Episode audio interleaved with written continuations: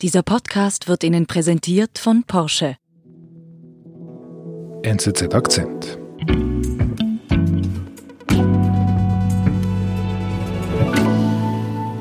I mean, you do not have to be terrifically smart to do well as an investor at all.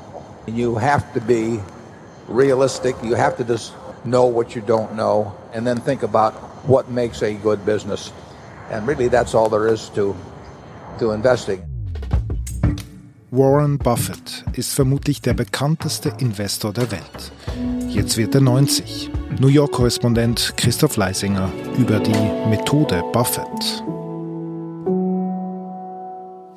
Man hat mir gesagt, ich habe gehört, vor Jahren hast du tatsächlich Warren Buffett getroffen. Wie war das so? Wie muss ich mir das vorstellen? Ja, das war interessant. Ich meine, äh, ich war damals schon Journalist, Wirtschafts- und Finanzjournalist, habe über Finanzthemen geredet und in dem Umfeld ist natürlich Warren Buffett ein Begriff und da denkt man immer, oh Mann, den müsste man doch irgendwie mal treffen. Und habe ich gedacht, ja gut, ein Versuch kann ja nicht schaden, habe eine E-Mail hingeschickt und war überrascht. Stunden später hatte ich eine Antwort und sogar eine Zusage, also einen Termin, dass ich Warren Buffett treffen könnte. Wo war das? Das war dann in, äh, im Umfeld von Frankfurt. Ich weiß es sogar noch konkret, in Gravenbruch, im Hotel Kempinski. Klar. Also eine nette Adresse eigentlich. Und als Normalbürger ist man schon beeindruckt, wenn man in so einen Palast reinläuft und ist ein bisschen scheu. Aber das hat sich dann rasch gegeben. Es war noch relativ früher Morgen und man hat sich dann getroffen im kleinen Raum. Und da wird man zuerst gefilzt von seinen Bodyguards, bevor man zu ihm kann, Nichts oder? dergleichen. Das war völlig unkompliziert. Ich hatte keinen Bodyguard gesehen und nichts. Und dann saß man da in einer kleinen Runde am Tisch. Warren Buffett, einer seiner Manager und drei, vier Journalisten. Gibt es so eine Erkenntnis, die du aus diesem Treffen von damals mitgenommen hast oder die dir geblieben ist? Irgendetwas Besonderes? Ja, die Erkenntnis ist, äh, dass er gut mit Leuten umgehen kann. Also, dass er nicht irgendwie ein verschrobener Milliardär ist, sondern äh, offen ist und gut argumentieren kann, auf die Leute eingehen kann und insgeheim würde ich sagen, aber auch seine Interessen ein Stück weit äh, äh, geschickt vertritt.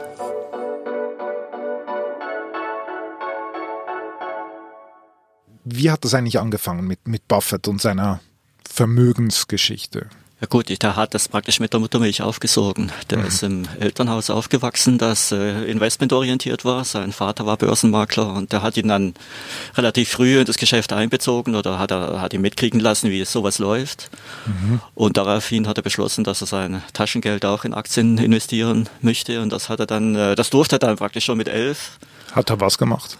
Er hat Aktien gekauft von irgendeiner seltsamen Ölfirma und die ist natürlich am Anfang nicht so ganz gelaufen, wie er gedacht hätte. Da sind die Kurse erst runtergegangen und dann äh, sind sie wieder gestiegen und dann ist er relativ zügig ausgestiegen. Daraus hat er gelernt, dass äh, Geduld hilfreich sein kann. Das hat ihn wohl geprägt irgendwie, dass äh, diese... Ja, definitiv. Ich meine, das ist ja eigentlich der Standardtrick in Anführungszeichen guter Anleger, äh, dass sie ziemlich lange warten, bis sie Gewinne mitnehmen, wenn sie überhaupt Gewinne mitnehmen.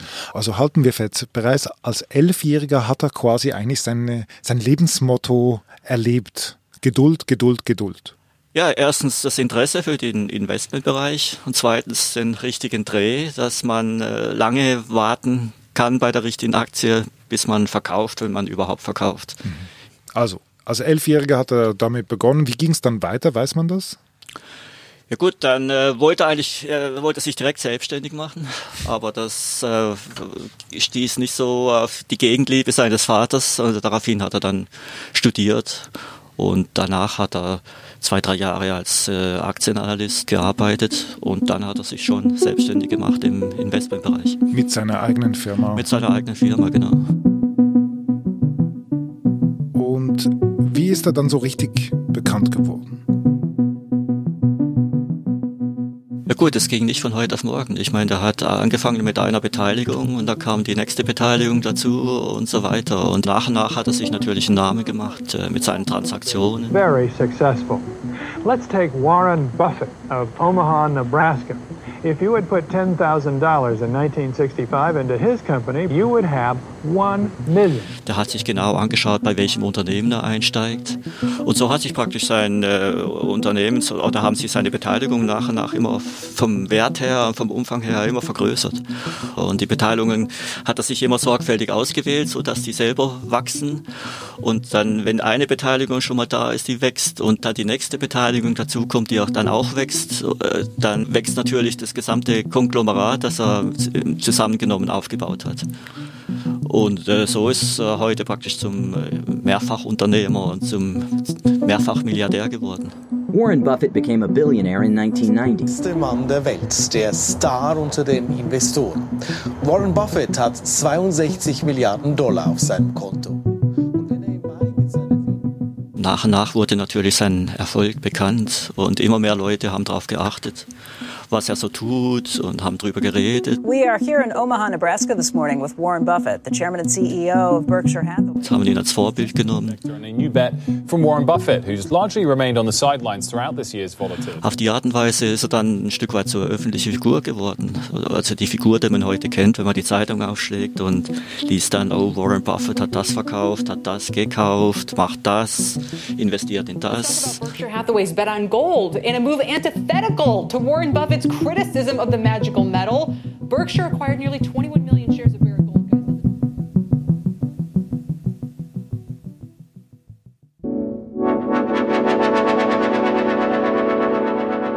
Wir sind gleich zurück. Lust auf ein unvergessliches Porsche-Rendezvous? Das ist Ihre Gelegenheit, sich noch diesen Sommer frisch zu verlieben. Attraktive Porsche-Modelle wollen sich mit Ihnen auf eine Probefahrt treffen. Verabreden Sie sich jetzt zu Ihrem Porsche-Rendezvous unter porsche.ch/rendezvous.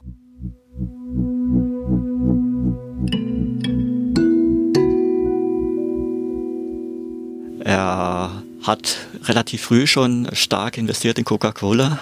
Coca-Cola ist eine starke Marke, war lange Zeit ein stark wachsendes Unternehmen mit soliden Erträgen und ist, glaube ich, heute noch eines seiner Kerninvestments. I'd like to teach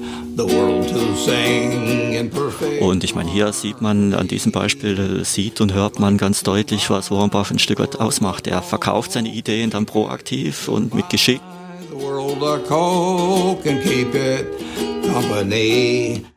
Of course, I could buy the world of Coke, but I'm not sure my shareholders would go for that. Er wirkt hier wie so ein kauziger, aber äußerst sympathischer Onkel, der noch eine, ein Instrument spielt, die Ukulele. Also das ist doch unglaublich ich meine, sympathisch. Ein besseres Image kannst du doch gar nicht haben als Unternehmer. Mhm. Und ist er auch so äh, in seinem Geschäftsgebaren so sympathisch und empathisch und mit der Ukulele? Das kann man anders sehen. Also wenn man genau hinschaut, äh, dann sieht man auch äh, ganz andere Seiten. Und da sieht man, dass er knallhart rechnet und dass er weiß, was er wert ist und das setzt er dann knallhart zu seinem eigenen Vorteil ein. Interessant. Also wir haben quasi in der Filmwissenschaft, würde man sagen, ein Off-Screen-Image und ein On-Screen-Image. Also wir haben hier zwei total sich widersprechende Bilder. Einerseits der nette Onkel, der ein Instrument spielt und dann in Wirklichkeit wahrscheinlich der knallharte Hedgefonds-Manager, die große Frage ist natürlich, was ist jetzt sein, sein, sein Rezept? Wie wurde er zu einem der reichsten Investoren der Welt? Im Prinzip hat es äh, drei Pfeiler. Das erste ist, äh, dass er ein Kerninvestment hat im äh, Versicherungsbereich. Und Versicherungen zeichnen sich dadurch aus, dass sie praktisch ständig Prämieneinnahmen generieren. Also da kommt ständig Geld rein. Und wenn da das Verhältnis zwischen den Prämieneinnahmen und dem Risiko, also den Lassen, die sie übernehmen müssen, stimmt, dann kommt praktisch immer mehr Geld zusammen, dass er sinnvoll investieren kann in anderen Bereichen oder wie auch immer. Und das hat er ein besonderes Augenmerk drauf. Da hat er, das, ist praktisch der Grundpfeiler seiner Strategie, einer seiner Grundpfeiler seiner Strategie und er hat auch ein Augenmerk drauf. Also er gilt auch als Versicherungsspezialist, also er hat sich dann auch im Versicherungsbereich nochmal ausgeweitet mit Rückversicherungen und allem Pipapo. Hm. Und das Zweite? Er fühlt keinen Zwang, jederzeit irgendwas investieren zu müssen. Er wartet praktisch zum Teil auf Gelegenheiten. das führt auch dazu, dass er zum Beispiel phasenweise ziemlich viel äh, Liquidität vorhält, um dann zuschlagen zu können. Mhm. Ein typisches Beispiel war die Finanzkrise vor 10, 12 Jahren. Info 3 Mittag. Der Schweizer Rückversicherer Swiss Re. Swiss Re dieses Jahr 2,7 Milliarden Franken abschreiben. Nun sind weitere knapp drei. Da war die Swiss Re in Schwierigkeiten geraten, brauchte, brauchte plötzlich Kapital. Die Banken konnten ja keins geben, weil sie selber am Anschlag waren. Und dann ist Warren Buffett eingesprungen. Warren Buffett, der reichste Mann der Welt, hilft der Swiss Re aus der Patsche. Milliarden eingeschossen, aber natürlich zu sehr, sehr vorteilhaften Konditionen. Also, also nicht die, der liebe Onkel. Das ist nicht der liebe Onkel. Also die Zinsen, die die Swiss Re abdrücken mussten, die waren sehr, die waren gesalzen. Mhm. Okay. Gibt es noch ein weiteres Beispiel? Ja klar, ich meine, Warren Buffett äh, als eine Person, die lange in dem Business äh, tätig ist, die immer ausschaut nach Möglichkeiten, nach Gelegenheiten, der ist natürlich super vernetzt äh, mhm. und entsprechend früh erhält er dann Informationen, die andere erst später halten und erhält gleichzeitig damit auch Einschätzungen von Leuten, die was vom Geschäft verstehen, in denen sie tätig sind. Die US-Investmentfirma Berkshire Hathaway der Investorenlegende Warren Buffett hat sich in der Coronavirus-Pandemie... Ja, ein gutes Beispiel für, die, für den Informationsvorsprung, den er so hat. Das konnte man in den vergangenen Wochen und Monaten sehen. Berkshire habe ihre Beteiligungen an Delta Airlines, United Airlines, Southwest Airlines und American Airlines veräußert, sagte Buffett am Samstag auf der Hauptversammlung. Da hat er praktisch äh, mit Beginn, schon mit Beginn der Krise, hatte praktisch alle Airline-Aktien, die er hatte, und er war massiv investiert in die amerikanischen Airlines, hat er praktisch auf einen Schlag verkauft, weil er praktisch aus einem, seinem Netzwerk, also von den Managern der Airlines aus der Reisebranche hörte, okay, das bricht jetzt massiv rein und äh, die Wahrscheinlichkeit, dass das Geschäft schnell zurückkommt, ist nicht sehr hoch. The world changed for airlines and I and I wish them well, but it's one of the businesses we have. We have businesses we own directly that are going to be hurt significantly. Und da hat er sofort seine äh, Konsequenzen gezogen und sofort alles verkauft. I may be wrong and I hope I'm wrong, but uh, I think it it changed in a very major way and it's obviously changed in the fact that they're es zeigt aber auch, äh, dass er seine Meinung ändert, wenn sich die Fakten ändern. Also, dass er nicht nur ein Langfristinvestor ist, sondern wenn sich die Fakten ändern, dann verkauft auch mal alles auf einen Schlag. Okay. Jetzt, wenn ich so als Kleinanleger NZZ Lohn könnte ich mich ja einfach ihm anschließen, dann werde ich auch so reich wie Buffett. Theoretisch ja. Ich meine, man kann ja sehen, was er macht, aber man muss einfach sehen, man ist erstens immer später dran, weil man handelt also immer zu ungünstigen oder schlechteren Konditionen. Und das Zweite ist, man weiß eigentlich nie, wieso er das macht. Also man hat eigentlich nicht einen Informationsstand. Und das Dritte ist natürlich, äh, Warren Buffett hat ja nicht nur öffentlich gehandelte Aktien, er hat ja auch einen großen Unternehmensteil, auf den praktisch ein normaler Anleger überhaupt nicht nachbilden kann. Also von daher insgesamt würde ich sagen, es ist eine Illusion, seine Strategie äh, nachbilden zu wollen.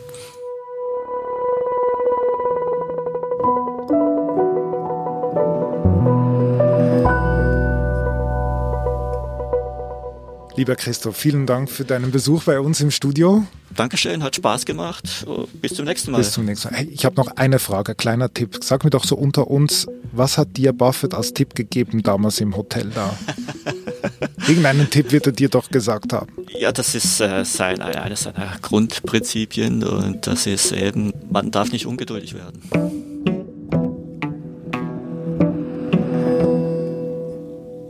Das war unser Akzent. Ich bin David Vogel. Bis bald.